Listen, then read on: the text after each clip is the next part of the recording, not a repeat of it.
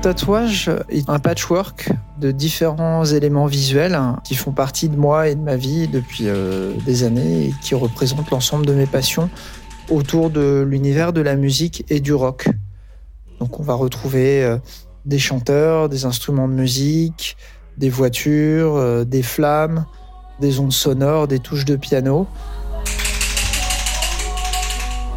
Alors c'est ce qu'on appelle une manchette complète euh, donc c'est un tatouage assez imposant parce que ça recouvre la totalité d'un de mes bras, en partant de la base du poignet jusqu'à l'épaule. Et ça recouvre vraiment euh, tout le tour du bras, pas uniquement la, la surface visible. Donc c'est ce qu'on appelle une grosse pièce.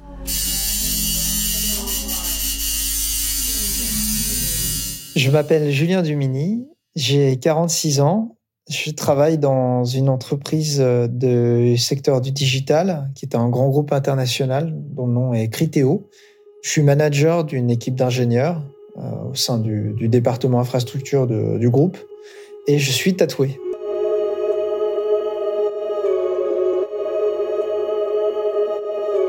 Être tatoué, ce n'est plus marginal et ça gagne toute la société. On écoute Julien Dumini, un early adopteur du tatouage, sur la façon dont est vécu dans la vie et dans le travail les dessins qu'il porte.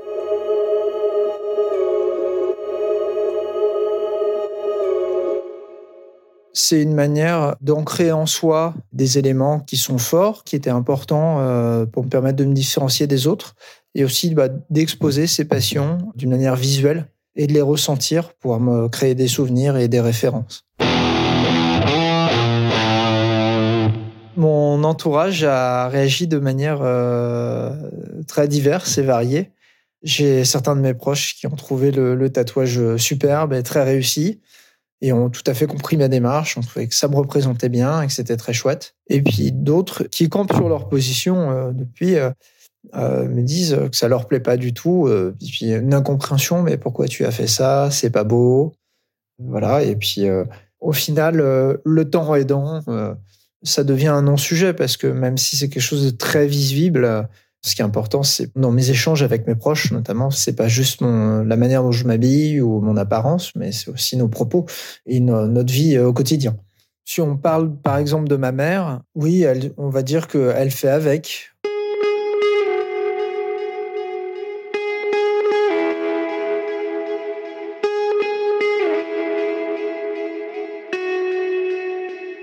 Je ne le cache pas du tout au travail. Euh, euh, mon tatouage est très souvent très visible. Je travaille aussi dans un secteur et je collabore avec dans un milieu professionnel où la moyenne d'âge est, globalement assez jeune.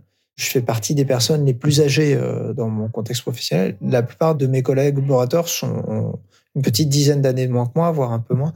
Et du coup, le, je pense que sur des générations plus jeunes, c'est beaucoup plus présent et plus, au contraire, non seulement accepté, mais revendiqué. Donc oui, il y a beaucoup de gens tatoués qui n'ont aucun problème, soit à le montrer, soit pas. Maintenant, euh, je ne pense pas que on puisse dire que les gens euh, font des défilés de tatouages et les exposent euh, pour s'en vanter dans un contexte professionnel. Ça fait juste partie d'eux et de leur culture et c'est très bien comme ça.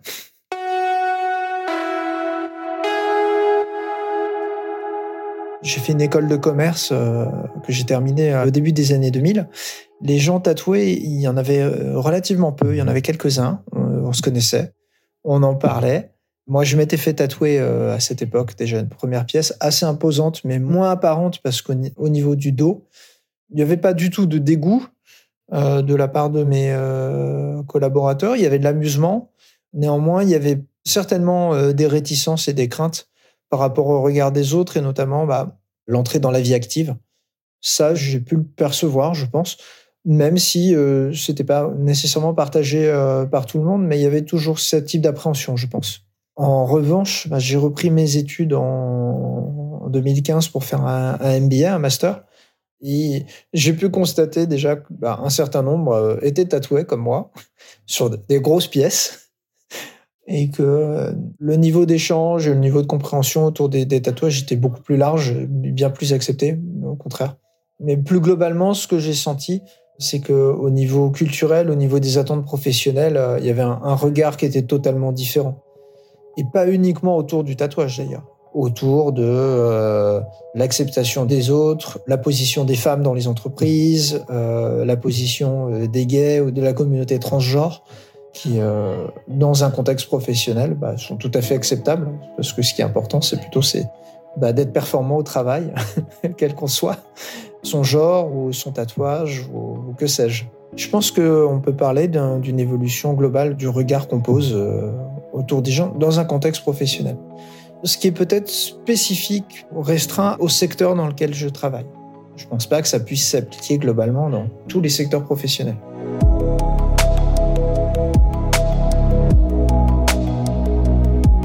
Il s'affiche, se revendique et s'expose.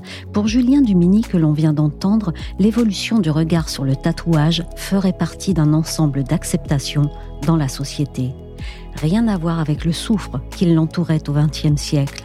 On le découvrait alors éventuellement chez les Anglais en vacances, sur les biceps des marins ou barons, les visages et les mains des voyous. Mais c'est en ornement que le tatouage fait aujourd'hui un retour triomphant. Je suis Michel Varnet, vous écoutez Et moi, un podcast des échos.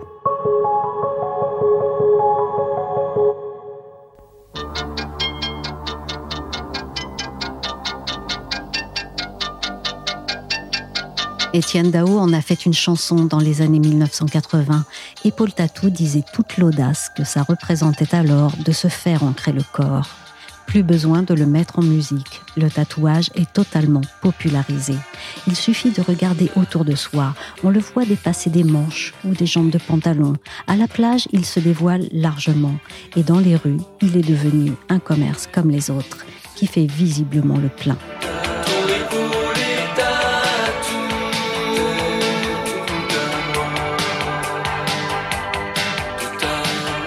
Mais sait-on vraiment combien de personnes sont tatouées en France? Difficile à dire combien il y a réellement de personnes qui ont un tatouage aujourd'hui en France. Léa Colombo est journaliste aux Éco Weekend. Elle a fait une enquête sur le tatouage qui fait peau neuve. La dernière estimation que nous avons vient du site kappa.fr qui avait réalisé une étude en tant que donc agence d'intérim sur le lien entre le tatouage et le marché de l'emploi, qui estimait qu'environ 19% en 2019 de la population était tatoué, soit une personne sur cinq, ce qui est un chiffre assez important aujourd'hui, et nous pouvons imaginer que ce chiffre, depuis les dernières années, a encore augmenté. Cette étude avait donné des chiffres, mais qu'est-ce qu'elle disait aussi de la relation entre le tatouage et le travail? Elle disait que même si le tatouage est accepté aujourd'hui de plus en plus fréquemment et dans la plupart des corps de métier, il restait encore certaines discriminations à l'embauche et que les tatoués, les personnes tatouées finalement, tendaient à dissimuler leur tatouage avec par exemple du fond de teint pour des entretiens d'embauche ou à les rendre invisibles derrière des vêtements pour éviter de les rendre trop visibles auprès de leur employeur.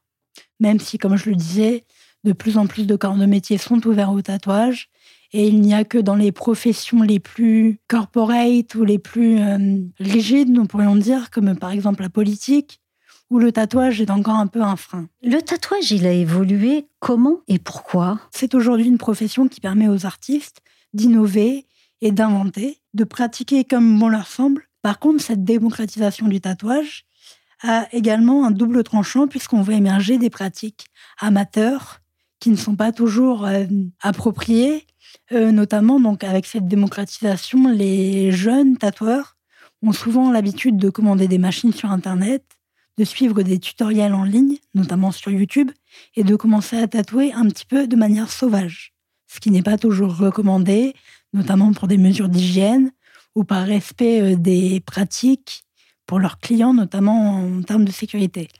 L'évolution de la profession a également poussé à une forme d'institutionnalisation du tatouage, avec notamment l'ouverture un peu partout en France d'écoles de tatouage.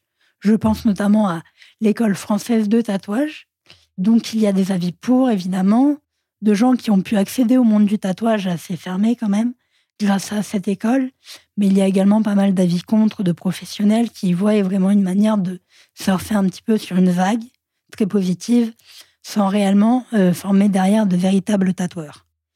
Malgré tous ces débats, une chose est certaine, le tatoué comme le tatoueur ont aujourd'hui gagné une véritable reconnaissance. En termes d'image, on peut dire que le tatouage sort du ghetto? Ah, complètement. Aujourd'hui, le tatouage n'est plus du tout ce qu'il était auparavant, c'est-à-dire un peu un signe d'appartenance, notamment à des gangs.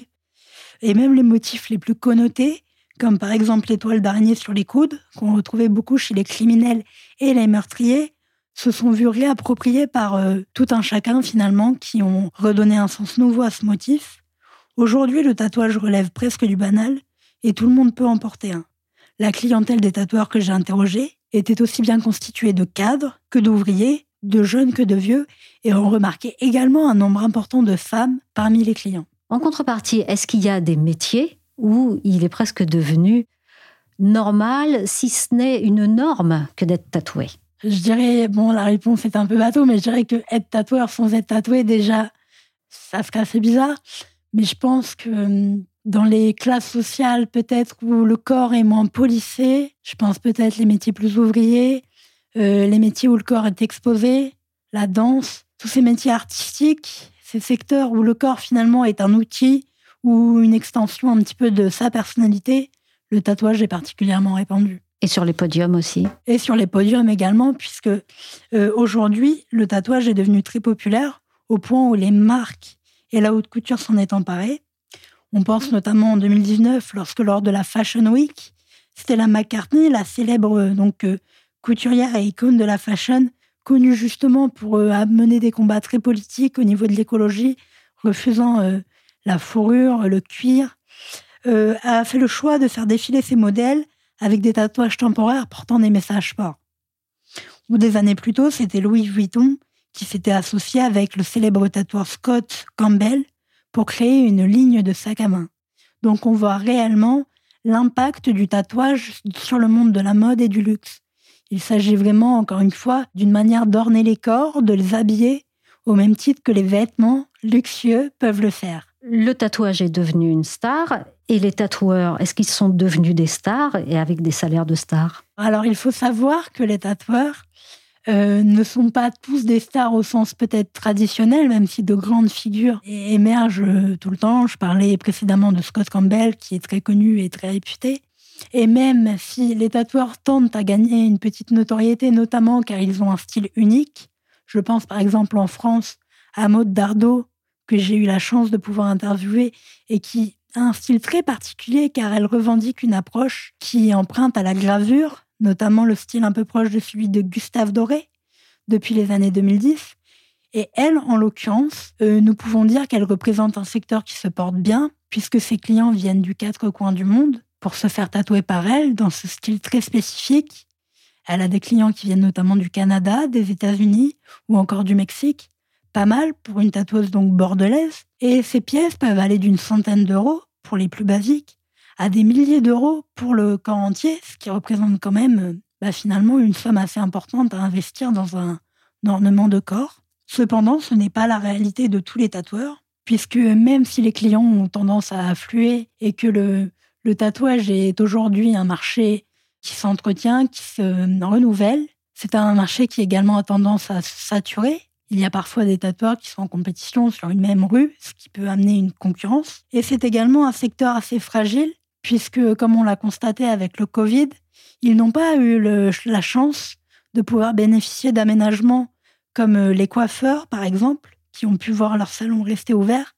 Les tatoueurs n'ont pas eu cette chance et ont dû fermer boutique pendant cette période. le gouvernement et les lois européennes, notamment, tentent à mettre des bâtons dans les roues des tatoueurs, notamment en interdisant euh, certains pigments, comme cela a été fait plus tôt dans l'année 2022 et comme cela risque d'être le cas aussi en janvier 2023, avec l'interdiction de pigments bleus et verts, pour des raisons médicales qui ne sont pas toujours euh, très avérées, du moins pour ce qui en est de la vie des tatoueurs.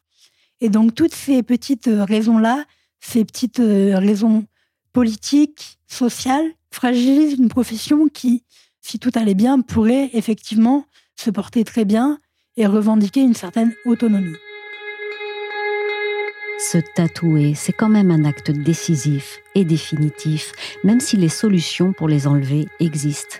Quoi que l'on en dise, dans le fait de se faire tatouer, il y a un avant et un après, un changement corporel qui donne un nouveau soi. Alors que disent les tatouages de notre rapport au corps au XXIe siècle? Et en quoi est-ce différent d'avant? J'ai posé la question à Valentine Hervé, elle est psychologue et s'est intéressée au sujet en voyant le nombre grandissant de ses adeptes.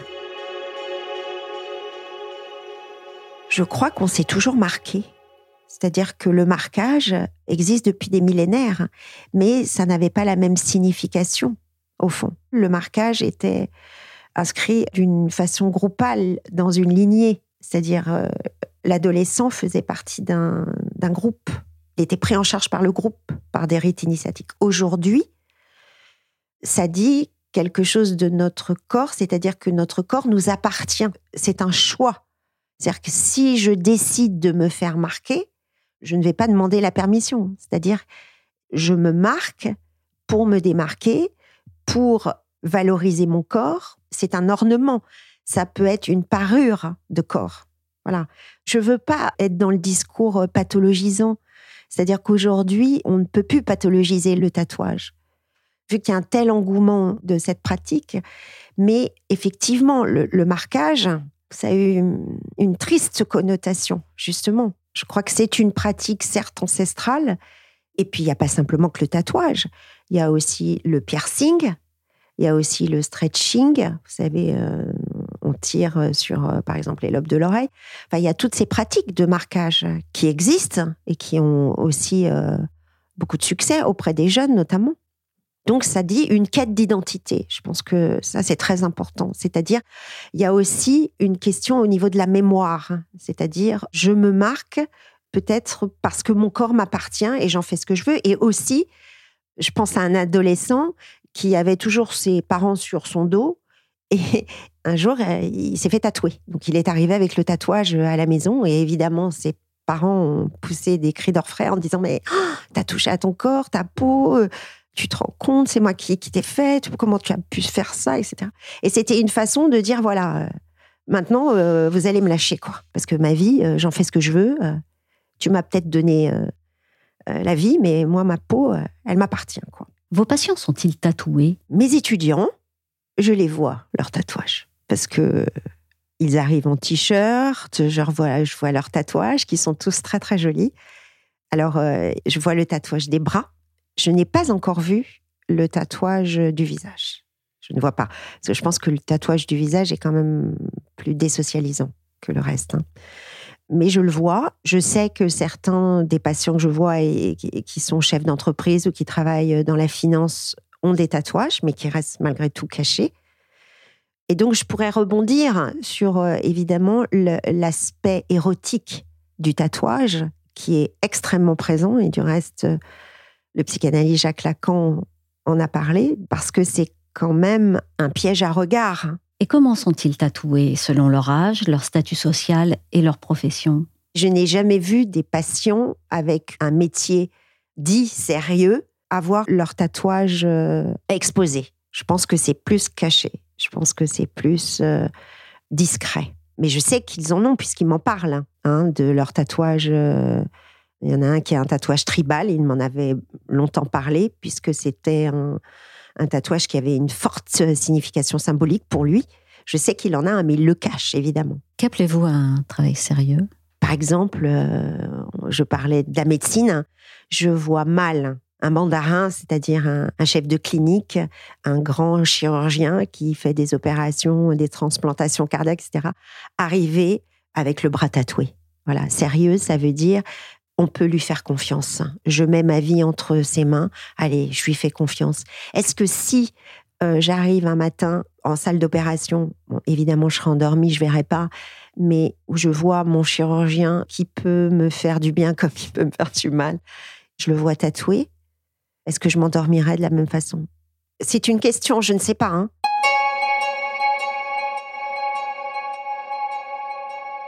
Est-ce que un magistrat tatoué est envisagé de la même façon? C'est-à-dire quand on le regardera, quand on sera là devant un magistrat qui où on verra, on apercevra un, tatouage. C'est une fonction dite sérieuse, publique, parce que malgré tout, dans l'inconscient collectif, même si le tatouage s'est démocratisé, il reste quelque chose Mais en, tous les cas, oui, effectivement, qu'est-ce que nous, on vient inscrire de notre côté primitif de ces marquages?